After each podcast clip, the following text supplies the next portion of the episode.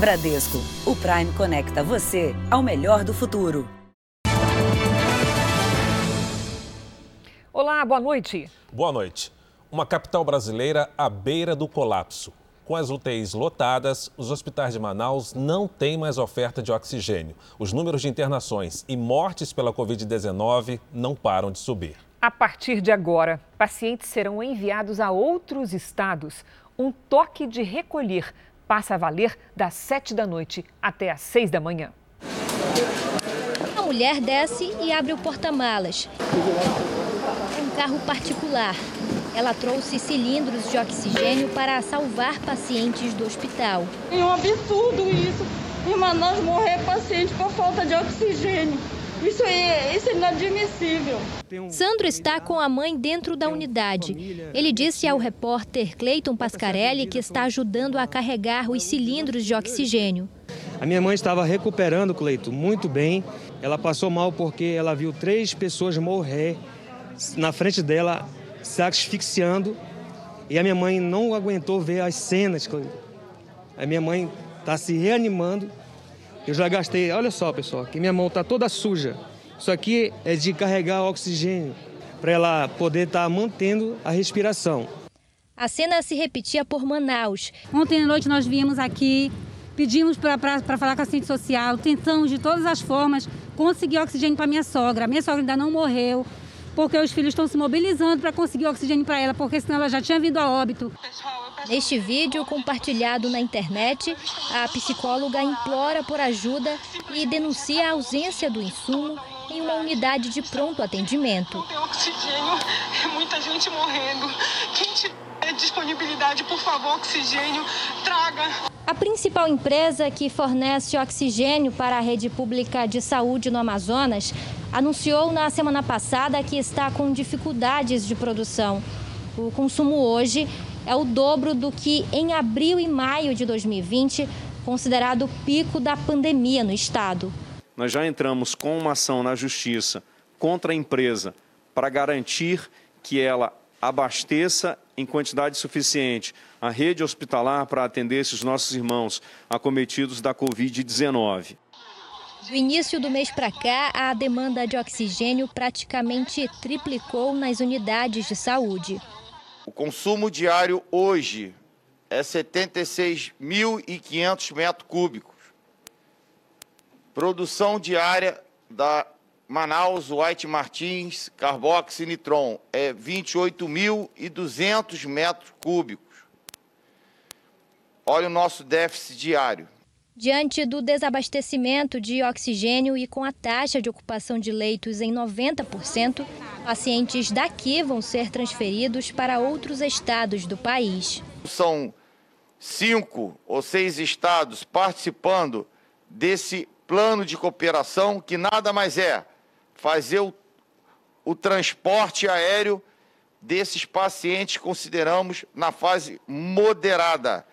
São pacientes ainda continuam dependentes do oxigênio, mas eles têm toda a segurança plena para ser aerotransportado. Hoje, o governo anunciou um novo decreto que proíbe a circulação de pessoas em Manaus entre as 7 da noite e as 6 da manhã.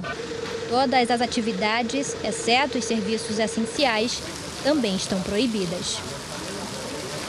A situação é de emergência absoluta, então vamos imediatamente a Manaus, onde está o nosso repórter Cleiton Passarelli. Agora são quase 8 da noite e na maior parte do Brasil, em Manaus por causa do fuso horário, lá é diferente, são quase 7 da noite e o toque de recolher vai entrar em vigor.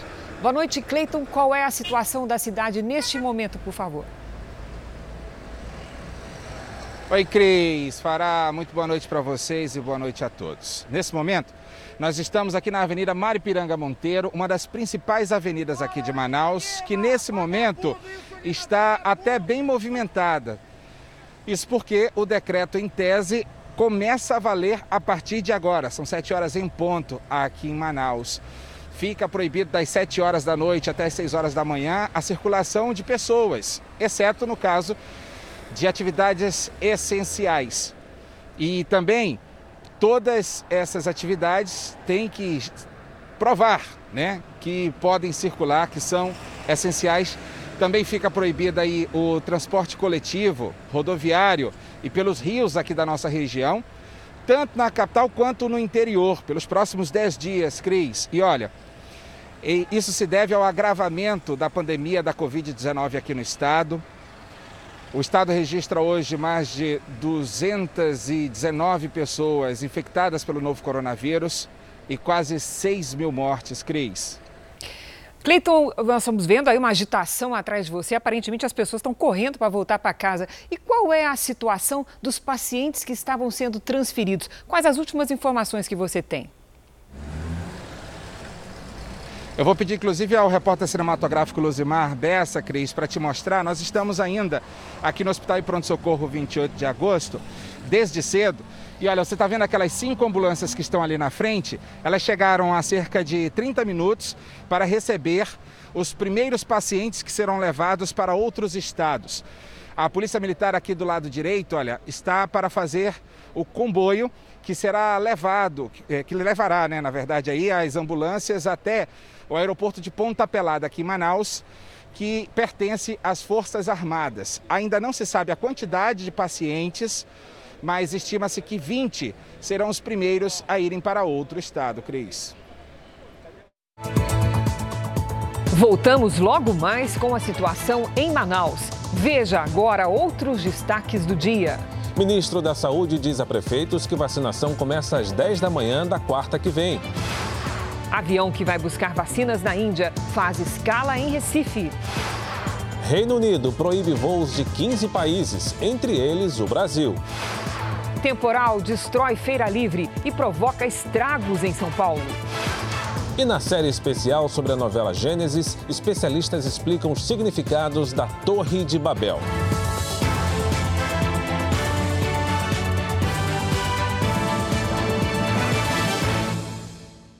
Oferecimento Bradesco, o Prime conecta você ao melhor do futuro.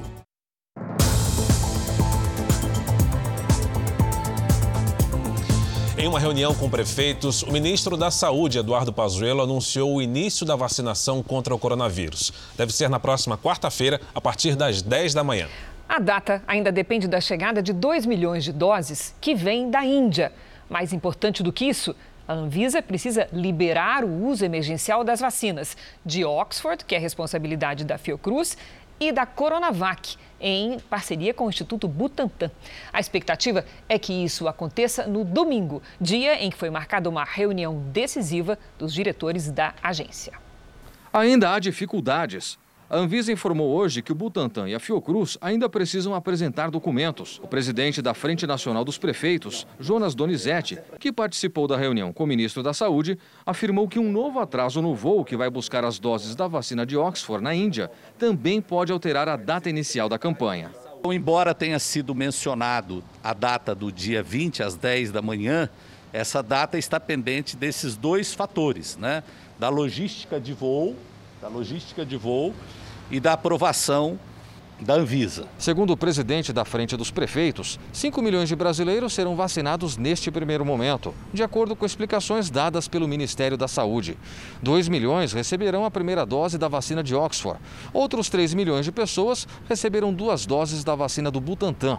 A primeira na semana que vem e a segunda 21 dias depois. A vacina da AstraZeneca, ela será aplicada uma única dose ela tem necessidade de duas doses, mas a segunda dose é daqui a três meses. Os prefeitos poderão receber a vacina da AstraZeneca e aplicar todas as vacinas que receberem, porque daqui a três meses nós já vamos ter outras remessas da AstraZeneca para fazer a segunda dose. Coronavac, as prefeituras receberão as doses, mas, por exemplo, se receber mil doses, vai aplicar 500, guardar as outras 500 um exemplo, porque daí, depois de 21 dias, terá que aplicar a segunda dose. A partida do avião que vai a Mumbai buscar os 2 milhões de doses estava prevista para hoje, mas foi adiada para amanhã.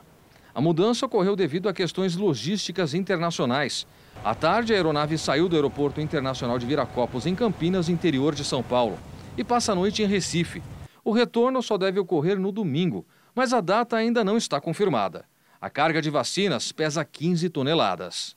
Donizete afirmou ainda que todas as cidades que se manifestaram confirmaram ter condições de realizar a vacinação e que, caso algum município não tenha seringas, receberá os insumos até quarta-feira. O Ministério da Saúde informou ontem ao Supremo Tribunal Federal que Acre, Bahia, Espírito Santo, Mato Grosso do Sul, Paraíba, Pernambuco e Santa Catarina não teriam seringas e agulhas para iniciar a campanha de vacinação contra o coronavírus.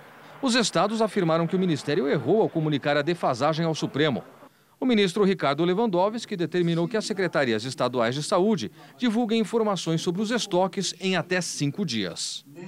E o avião que vai buscar 2 milhões de doses da vacina de Oxford na Índia chegou agora há pouco ao Recife. O repórter Jorge Talmon tem as informações. Jorge, boa noite para você aí na capital pernambucana. Olá, Fara, Cris, boa noite a todos. A aeronave pousou por volta das 7h35 da noite, como vimos na reportagem procedente de Campinas, com espaço suficiente para as 15 toneladas de doses de vacina contra o coronavírus. Aqui no Recife, a aeronave deve ser reabastecida, vai pernoitar na capital pernambucana, decolagem programada para amanhã à noite, por volta das 11 da noite, e o destino Mumbai. A cidade, que é uma das maiores da Índia, fica a cerca de 12 quilômetros do Recife. O voo até lá vai ser muito longo, vai durar cerca de 15 horas. A data de retorno dessa aeronave para o Brasil, como também vimos na matéria do Clébio Cavagnoli, ainda não foi confirmada, mas ao que tudo indica, deve ser neste domingo, trazendo essas 15 toneladas para que a campanha de vacinação possa ser iniciada aqui no Brasil. Cris Fara. Obrigado, Jorge, pelas informações. Olha, como se trata de um voo longo e não operado normalmente, a Azul precisou de uma autorização especial da ANAC, Agência Nacional de Aviação Civil, para que os tripulantes operem uma jornada de trabalho diferente da praticada aqui no país. A companhia também teve que providenciar um planejamento de rota especial e pagar adiantado taxas internacionais para sobrevoar os países por onde o avião irá passar. Além de contratar serviços para o fornecimento de apoio logístico na Índia, como o embarque da carga das vacinas, alimentação para a tripulação e o reabastecimento de combustível. Foram trâmites técnicos e burocráticos como esses que causaram o adiamento da decolagem para Mumbai, da Índia, para amanhã. Nós vamos voltar com o repórter Cleiton Pascarelli, em Manaus, e saber dele se há mais transferências de pacientes previstas para hoje. Clay. Oi, Fara. Olha, a previsão é que, ao todo, pouco mais de 200 pacientes sejam transferidos de hospitais aqui de Manaus para pelo menos seis estados. Outros estados também se comprometeram a receber pacientes aqui do estado do Amazonas, mas até agora nada foi confirmado. O governo do Amazonas tem enfrentado dificuldade em passar essas informações para a imprensa, mas a gente tem buscado da melhor forma possível é, trazer né, as notícias aqui todos os dias. Então, o que se sabe é que pelo menos esses 20 pacientes serão levados nessa noite para um estado que ainda não foi divulgado. Fara. Obrigado, Cleiton. Ainda nessa edição, mais informações sobre a questão das vacinas. O corpo do prefeito de Goiânia, Maguito Vilela, foi enterrado hoje na cidade de Jataí, no interior de Goiás. A despedida foi aberta a amigos e admiradores. O corpo chegou de madrugada ao aeroporto de Jataí. O velório no ginásio da cidade foi aberto ao público. Ele era um homem público, honesto, trabalhador. Nós somos amigos de adolescência. Foi na cidade do sudoeste goiano que Maguito Vilela nasceu e começou a vida política, quando foi eleito vereador em 77. Foi ainda deputado estadual, federal, senador e governador de Goiás.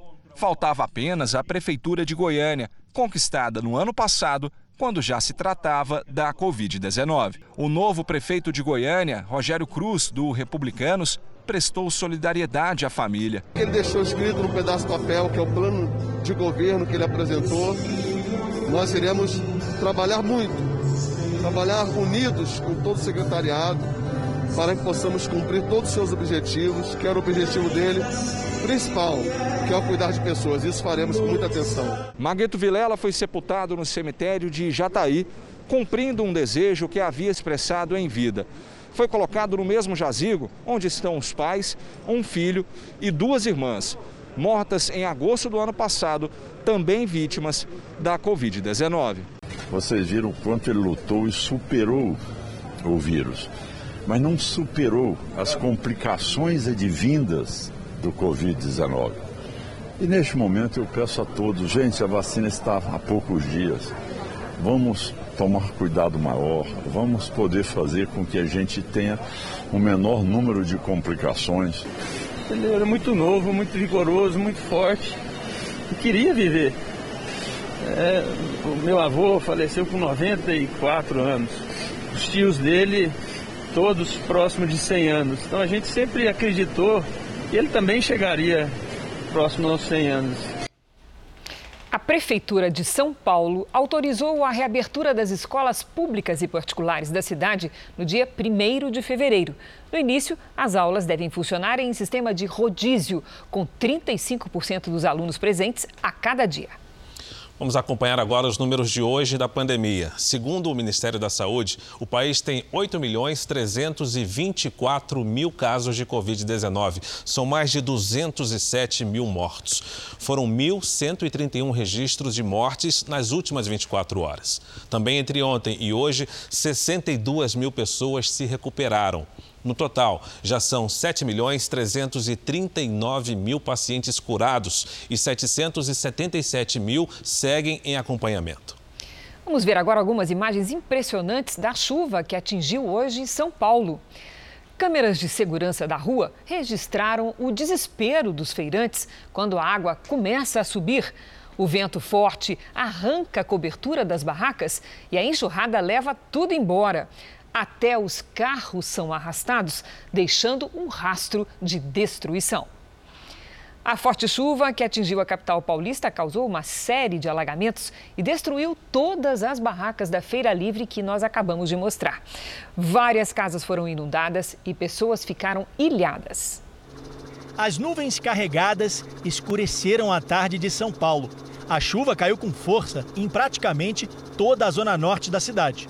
Neste bairro, a Vila Zate, o temporal acompanhado de ventos fortes arrasou uma feira livre. Esses feirantes tentaram, sem sucesso, evitar que a barraca fosse levada. Além das barracas, carros, mercadorias, tudo foi arrastado pela enxurrada.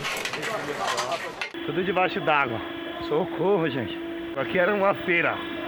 Olha o estado da perua deste vendedor de flores. Primeira vez que eu venho para essa feira. E acontece isso. E agora, para começar tudo de novo. Perder tudo. O pasteleiro e as vendedoras de temperos e legumes também contam os prejuízos. Entrou água no motor da Kombi, a barraca, os ferros, lona. Perdi tudo.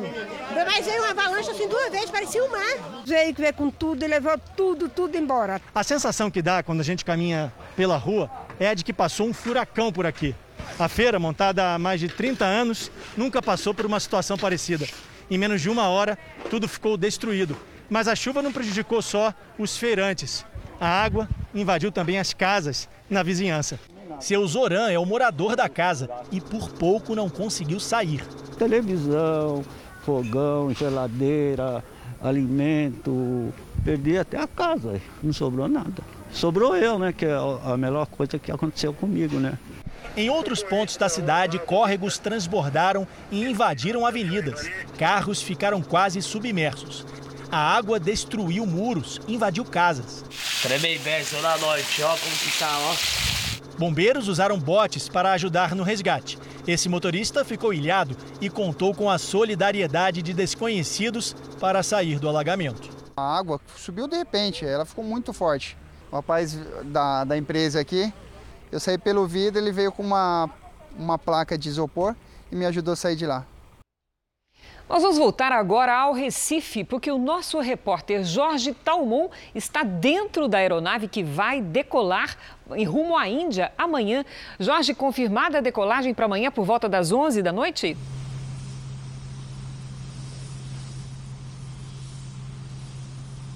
Isso, Cris. A decolagem está confirmada para amanhã, por volta das 11 da noite. Nós estamos dentro da aeronave. Essa é a cabine onde iriam passageiros, mas não vão. Vai ser um voo sem passageiros. A cabine vai vazia e volta vazia. De acordo com a informação da Azul Linhas Aéreas, esse voo não vai ter serviço de bordo, também não vai ter ninguém aqui na primeira classe, porque só quem embarca é piloto, copiloto e mecânico de voo. E onde vão os imunizantes?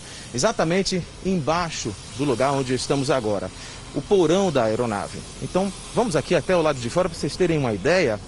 O porão é localizado em toda a parte de baixo da cabine. O acesso a ele é feito por uma tampa que se abre e o imunizante ele é carregado. Na sequência, o avião volta para o Brasil. Essa volta está programada para o fim de semana. A informação que nós temos é que possivelmente será neste domingo. A decolagem está confirmada para esta sexta-feira por volta das 11 da noite. Então vai ser uma viagem de cerca de 15 horas de duração com a missão bastante nobre de trazer esse imunizante da Oxford AstraZeneca para que essa campanha de vacinação possa ser iniciada aqui no Brasil. Cris e Fara. Muito obrigada pelas informações, Jorge. A chegada prevista para as 16 horas deste domingo. Fara tem informações sobre o avião? É um A330, um modelo moderno, e o Jornal da Record mostra ao vivo aí o voo que vai trazer as vacinas para o Brasil.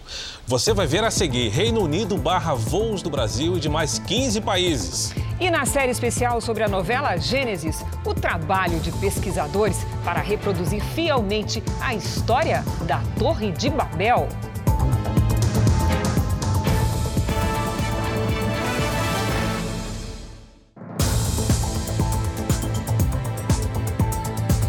Presidente Jair Bolsonaro se reuniu hoje com o ministro da Economia, Paulo Guedes, para falar sobre o plano de demissão voluntária do Banco do Brasil. Economistas afirmam que a medida pode tornar o banco mais eficiente. O dia foi de conversas entre o presidente Jair Bolsonaro e o ministro da Economia. Com a repercussão no mercado de uma suposta demissão do presidente do Banco do Brasil, hoje apoiadores, o presidente Bolsonaro não quis comentar o assunto. O presidente Bolsonaro não teria gostado da notícia de que o Banco do Brasil iria fechar mais de 360 unidades de atendimento e colocar em prática o programa de demissão voluntária para cerca de 5 mil funcionários.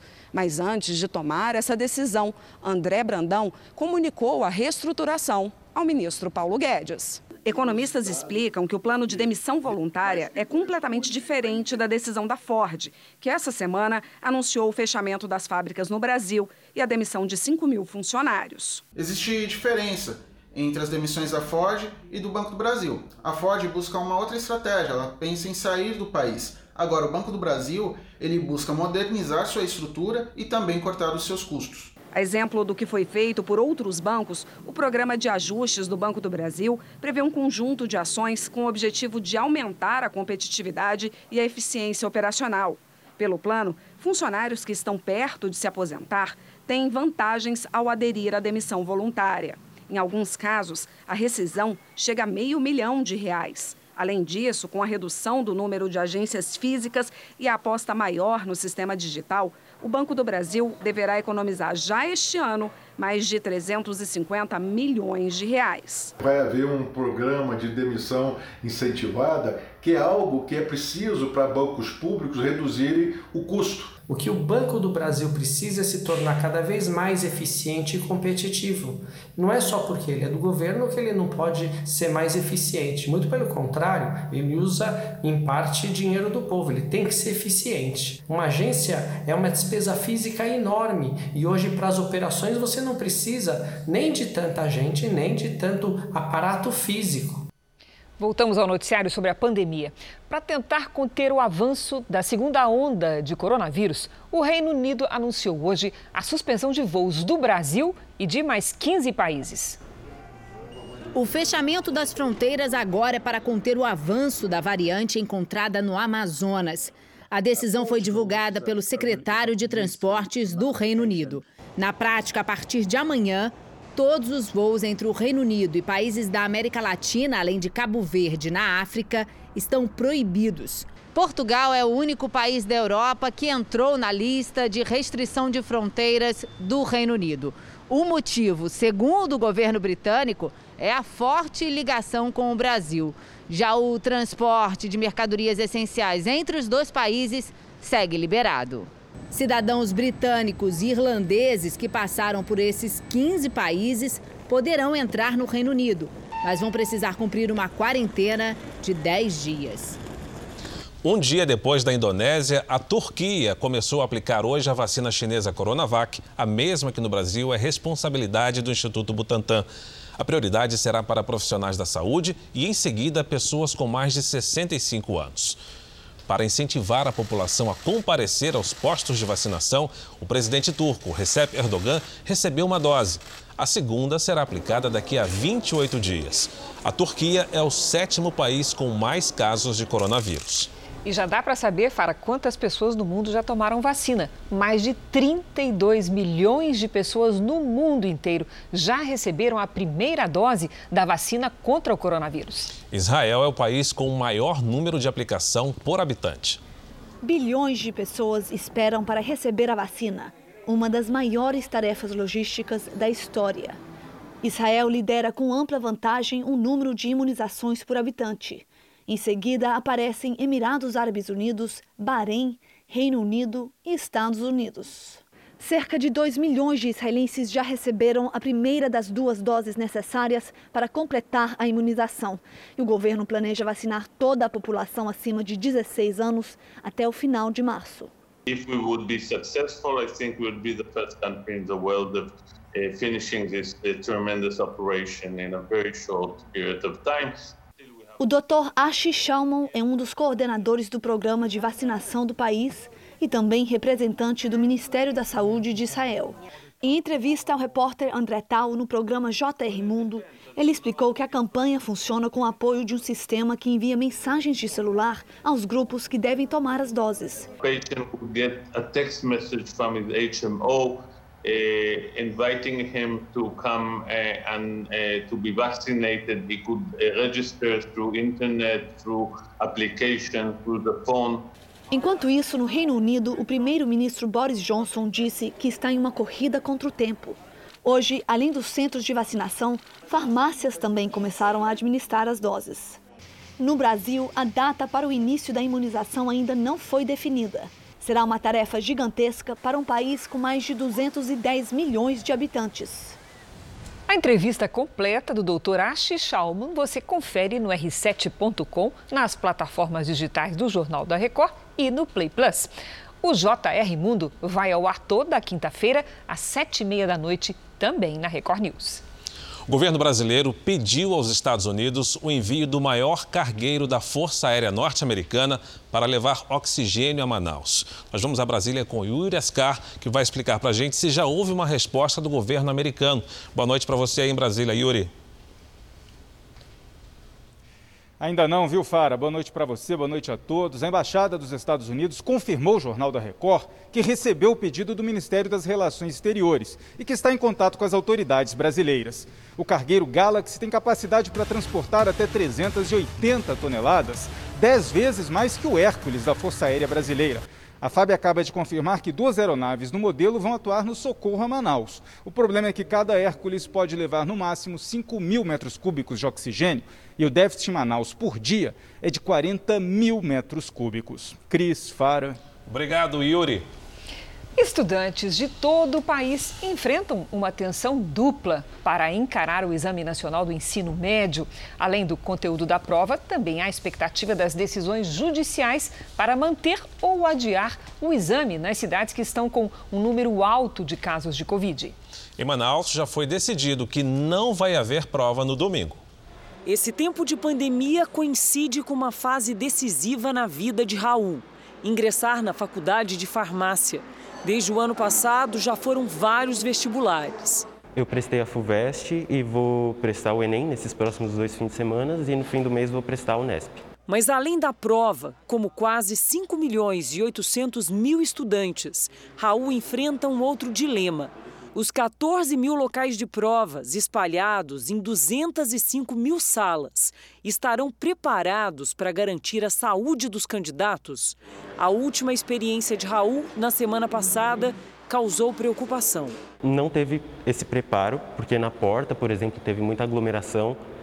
Nas salas também, eu moro com a minha avó e é uma situação complicada, né? Raul é a favor do adiamento das provas do Enem, que acontecem nos dias 17, domingo agora, e 24 de janeiro.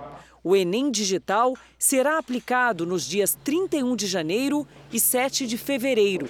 Já a Giovana, que vai prestar para biomédicas, é a favor da prova na data prevista. Eu acho que está muito em cima da hora para ter uma mudança e eu acho que não teria muita, muito impacto, muito efeito. A realização do Enem divide opiniões entre estudantes, autoridades e especialistas. Um conselho que representa secretários de saúde do país chegou a pedir ao MEC o adiamento do exame, mas o Instituto Nacional de Estudos e Pesquisas, o INEP, disse que as provas serão realizadas. O documento do Conselho Nacional de Secretários de Saúde, o CONAS, diz que a expansão da pandemia no país impede a realização do exame no dia 17 desse mês e que vários estados do país apresentam altos riscos de transmissão. Esses jovens podem conviver com pessoas vulneráveis e aí sim transmitir a doença para eles. Cada cidade é, tem que, através dos seus órgãos reguladores, analisar se esse é o melhor momento para a realização do exame. Devido ao aumento no número de casos e mortes, a Justiça Federal do Amazonas suspendeu a realização da prova no estado. O assunto também foi discutido com outros 50 prefeitos de regiões com aumento nos casos da Covid. Hoje, a Justiça Federal em São Paulo negou mais uma vez o adiamento das provas. O INEP, que é responsável pela organização do exame, garante que se planejou para garantir todas as medidas de segurança para os estudantes. Nós nos preparamos quase um ano para a aplicação do Enem agora em janeiro. Houve muito planejamento, muito trabalho, muito estudo para podermos garantir essa aplicação. E estamos seguros que vamos ter uma aplicação tranquila no domingo. E veja que, mesmo em meio ao colapso que vive Manaus, o governo federal recorreu contra o adiamento das provas do Enem no estado. Então vamos a Brasília, onde a nossa repórter Nathalie Machado tem as informações. Boa noite, Nathalie. Boa noite, Cris. Boa noite, Fara. Boa noite a todos. A Advocacia Geral da União entrou com o recurso hoje à tarde e pretende derrubar a decisão da Justiça Federal de Manaus, que suspendeu as provas do Enem no estado.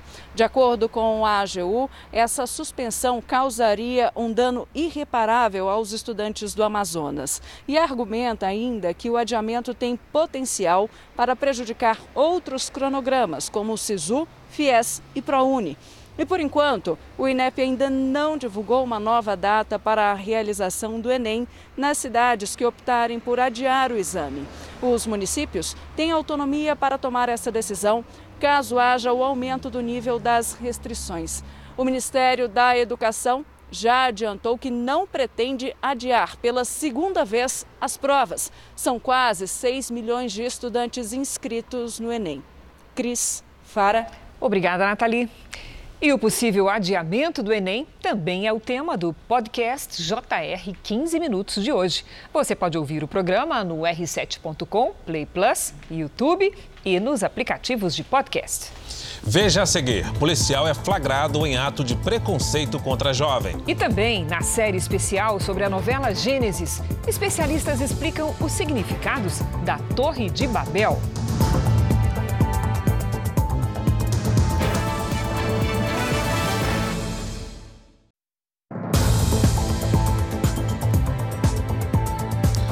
Uma atriz que foi noiva do cantor Nego do Borel registrou hoje um boletim de ocorrência contra o ex-companheiro. Ela aumenta a estatística de denúncias de mulheres vítimas de violência. Em São Paulo, foram 24 mil atendimentos no ano passado. A atriz Duda Reis procurou uma delegacia da mulher em São Paulo para prestar queixa contra o ex-noivo, o cantor Nego do Borel. São seis páginas de boletim de ocorrência. Para a polícia, ela contou que as agressões começaram em fevereiro de 2018, durante o carnaval. Ao longo do relacionamento, que durou três anos, disse que foi ameaçada com uma faca. Ainda revelou ter sofrido abuso sexual quando estava medicada e inconsciente, além de ser infectada com uma doença sexualmente transmissível. Gente, eu acabei de sair da delegacia. É um misto de sentimentos que eu tô sentindo, mas em primeira mão. Eu queria agradecer muito as minhas advogadas. O cantor Nego do Borel, que deve ser intimado para prestar depoimento, se defendeu nas redes sociais. Eu nunca agredi ela, eu nunca pratiquei qualquer tipo de violência contra ela. A atriz não foi submetida ao exame de corpo de delito, já que as agressões não são recentes. Na maioria das vezes, isso não atrapalha as investigações. O tempo não impede o registro das denúncias. O depoimento da vítima e de testemunhas, dependendo do caso, pode suprir a ausência de um exame de corpo de delito. No ano passado, na cidade de São Paulo, mais de 24 mil mulheres que foram vítimas de algum tipo de violência pelos parceiros receberam suporte da Secretaria de Direitos Humanos e Cidadania. No período mais crítico da pandemia, houve queda de 65% nos atendimentos. Mesmo assim, é difícil encontrar por aí alguém que não tenha passado por isso. Eu já conheço muitas pessoas que sofreram. E eu também já passei também por um tipo de violência já. Quando a denúncia envolve personalidades, o caso ganha repercussão nas ruas. E às vezes, a discussão até encoraja mulheres que sofrem em silêncio. Quando mulheres famosas, empoderadas, pessoas com relevância na mídia, dizem que sofreram violência, essa fala tem um impacto muito importante para outras mulheres, como um exemplo, como um estímulo para que essas mulheres rompam o silêncio. Agora, um flagrante de preconceito. Um jovem voltava para casa de bicicleta depois do trabalho quando foi abordado por um policial. O motivo alegado para a abordagem foi o seguinte: na visão do policial, o rapaz tinha cara de ladrão. O vídeo postado nas redes sociais mostra o rapaz de bicicleta e a aproximação dos policiais militares. Eu sabia que ia levar mais um enquadro, eu sabia. Um dos PMs reage. Por que, que você tá revoltado aí? Porque é o quarto enquadro que eu levo nesse. Tem cara de ladrão, tu vai ser enquadrado 10 vezes, você tá escutando? Eu tenho cara de ladrão, não é isso? Tem. A abordagem aconteceu na ciclovia de Santos, no litoral de São Paulo.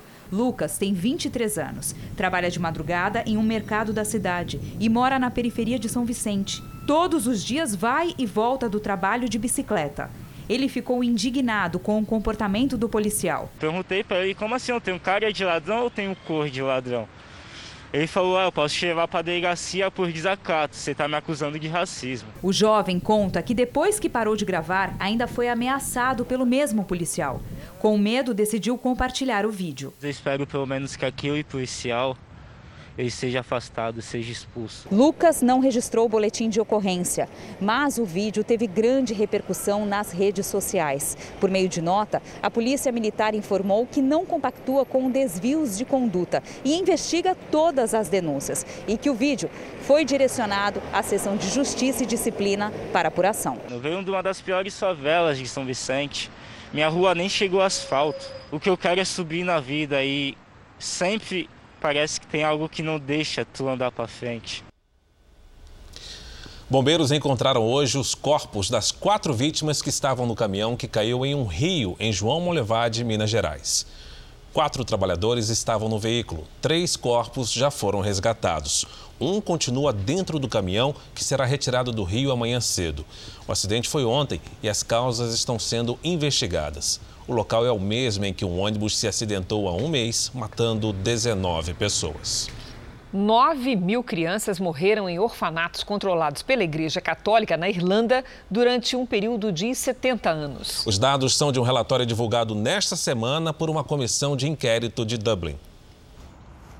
O inquérito foi aberto há seis anos quando um cemitério secreto foi descoberto com restos mortais de 802 crianças na cidade de Tuam, no oeste da Irlanda. Desde então, 18 instituições que funcionaram entre os anos 1920 e 1990 foram investigadas. E os documentos mostraram que as taxas de mortalidade infantil nesses orfanatos seria cinco vezes maior do que a média da época. Os chamados lares para mães e crianças abrigavam jovens solteiras grávidas, inclusive vítimas de estupro, que davam à luz escondidas da sociedade. 57 mil crianças teriam passado pelos abrigos. O levantamento aponta que as crianças sofriam maus tratos, desnutrição e viviam em más condições de saúde. Esse relatório é o mais recente de uma série de escândalos que envolvem a Igreja Católica na Irlanda. São denúncias de pedofilia e abusos sexuais cometidos por padres, além de adoções ilegais e casos de meninas usadas como escravas.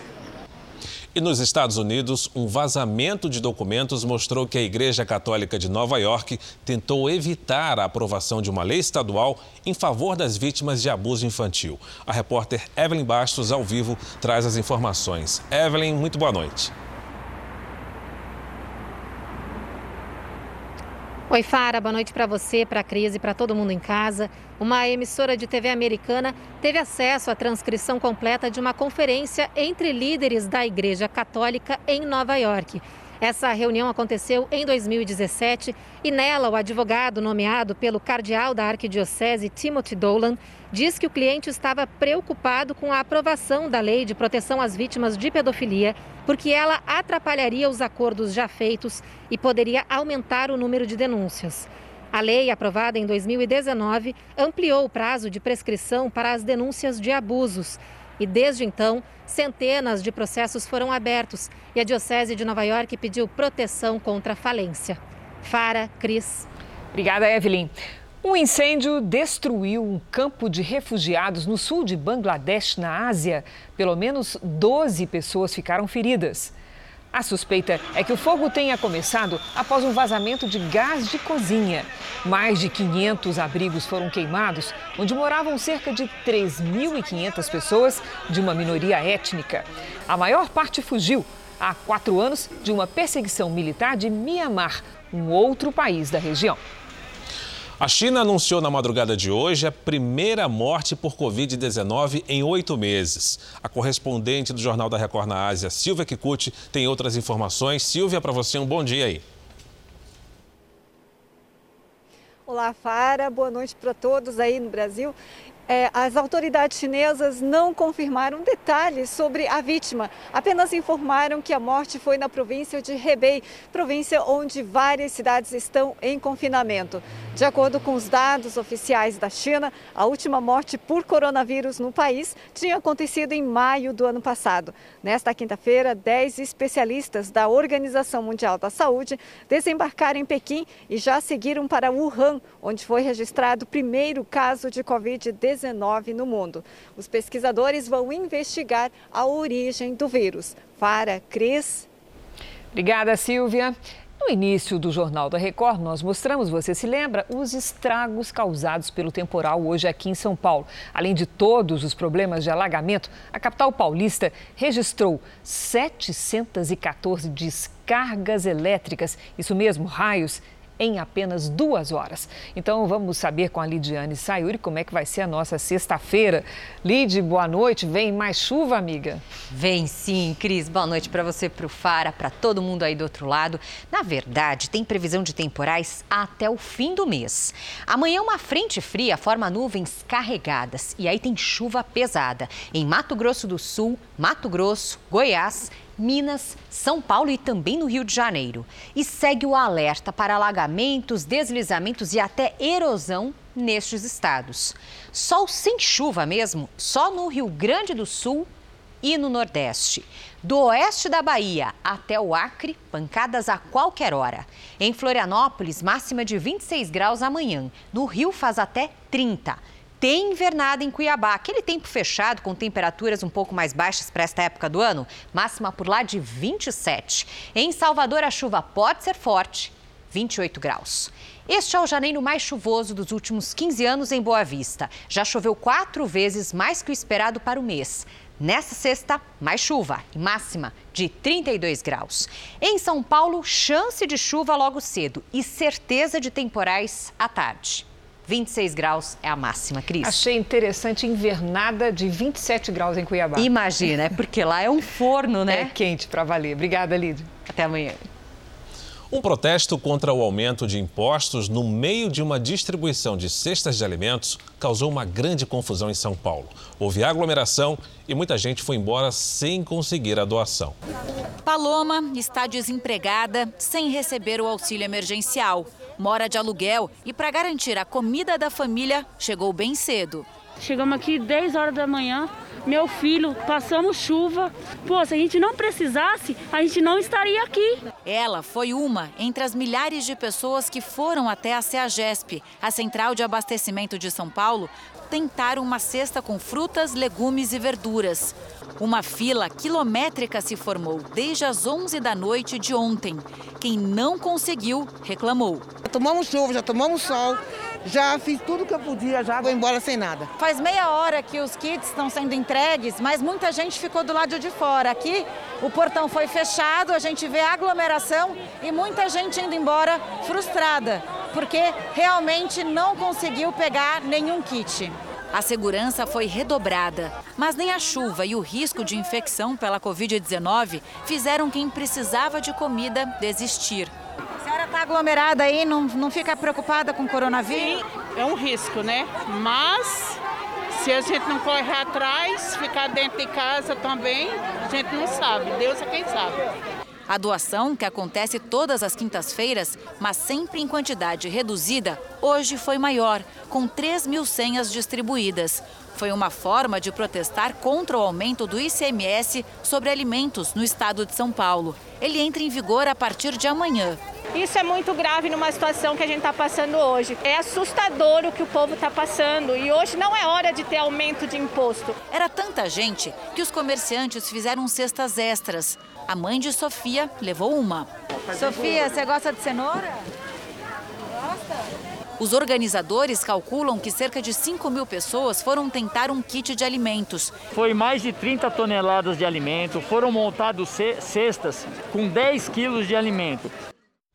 Na semana passada, o governo de São Paulo determinou a suspensão das mudanças no ICMS para alimentos e medicamentos genéricos em razão do agravamento da pandemia.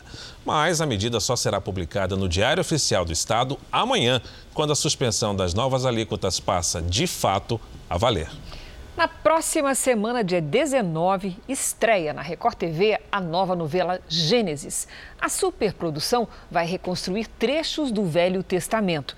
Isso trouxe um grande desafio para pesquisadores, equipes técnicas e até para construtores. É, e a Torre de Babel, por exemplo, exigiu o apoio de historiadores para que fosse fielmente reproduzida.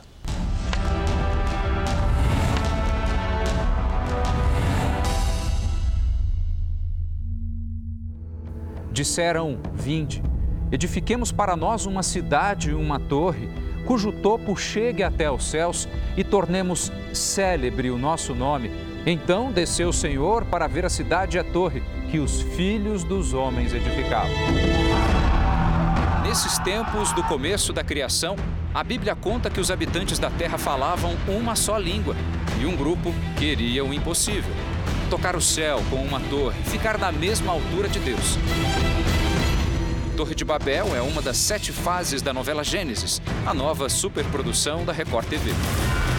É a história de Nimrod, um dos descendentes de Noé, caçador exímio, homem poderoso, era adorado por muitos e também alvo de muita inveja.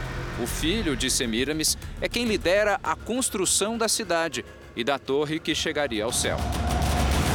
A teologia vê este ato como uma afronta ao Criador. A Torre de Babel ela é a maior demonstração de que o homem, quando não anda com Deus, ele se desvia. E esse estabelecimento de conduta, elas, ele se manifesta na construção de uma torre com um duplo objetivo. O primeiro objetivo é escapar da, de, uma segunda, de um segundo dilúvio, de uma segunda punição. E o segundo objetivo, tentar tirar Deus do seu trono. A Torre de Babel não está somente nos relatos de Gênesis. Museus guardam vestígios de construções datadas da mesma época. Em Engenheiro Coelho, no interior de São Paulo, encontramos o maior acervo de arqueologia bíblica do país. Conhecer um museu como esse é ter uma chance rara de uma interpretação ainda mais detalhada da riqueza dos textos bíblicos. Aqui, por exemplo, tem um fragmento de tijolo. Isso aqui é do período babilônico, Mesopotâmia, 2050 anos antes de Cristo. Agora o detalhe: isso é feito de barro cozido e tem betume, técnica semelhante à que era usada na construção da Torre de Babel. Uma das coordenadoras do museu é a doutora em patrimônio cultural, Janaína Xavier. O que a gente pode entender da Mesopotâmia, como ela era uma região entre rios, era uma região onde o barro era bastante abundante. Isso a gente pode ver aqui pela maioria dos artefatos que eram feitos em barro. E eles utilizavam então o betume para unir esses tijolos. Essas torres elas eram conhecidas como zigurates. Elas tinham a intenção de ligar a terra ao céu. Era na verdade um grande altar onde os deuses poderiam descer à terra. Esses fragmentos que vão se juntando ajudam a ciência a compreender ainda melhor os textos bíblicos. Quando nós temos esses acervos, esses artefatos, esses objetos, nós podemos imaginar como era a vida dessas pessoas, as suas dificuldades, a sua sociabilidade, a economia, a cultura, a religião. Tudo isso amplia, é como se nós tivéssemos agora uma luz que traz muito mais compreensão para o que o texto bíblico está querendo dizer. O Museu de Arqueologia Bíblica também tem outra função importante na produção de uma novela. Várias peças do acervo são usadas para ajudar a compor os personagens da época. Rodrigo Silva, doutor em arqueologia, é um dos consultores de Gênesis. Ele fala do desafio de se adaptar o texto bíblico para a teledramaturgia. Houve dois outros consultores também que trabalharam, o professor Lúcio e o professor Maurício, do Rio de Janeiro, e os vários autores, porque nós podemos dizer que a novela Gênesis, diferente de outras produções da Record TV, são várias novelas numa mesma novela os autores sempre faziam perguntas. Por exemplo, mas quem seria provavelmente o, o, rei de Ur na época que Abraão saiu de lá? Quem seria provavelmente o, o faraó do Egito na época que Abraão foi parar no Egito? Então nós temos que fazer um trabalho prévio de correlação cronológica para não colocá-lo dentro de um período errado. Ele ainda conta do trabalho que foi adaptar as diferentes línguas faladas no período da Torre de Babel. Tinha que transformar isso aí em língua ugarítica, em língua sumeriana, como é que falava isso na época? Foi um grande desafio. Depois ir ao Rio de Janeiro para ensaiar com os, os, atores a pronúncia e atrizes, para na hora lá fazer a cena que ficou muito bonita, diga-se de passagem. A novela Gênesis é uma oportunidade de se compreender não só o início da nossa história, mas também nosso presente. A leitura dele é importante para a gente hoje, porque no livro do Gênesis nós conhecemos o referencial de tudo aquilo que é a, a, a história humana, o sentimento humano, a vida humana, os relacionamentos humanos, como funciona a sociedade humana e, e o que a gente pode esperar dessa, dessas realidades hoje nas quais nós estamos inseridos. A história de Gênesis também é a nossa história. Eu vou construir uma torre. Será maior que uma montanha. Para mostrar que podemos chegar tão alto quanto Deus. Fique ligado. Gênesis estreia na próxima terça, aqui na Record TV.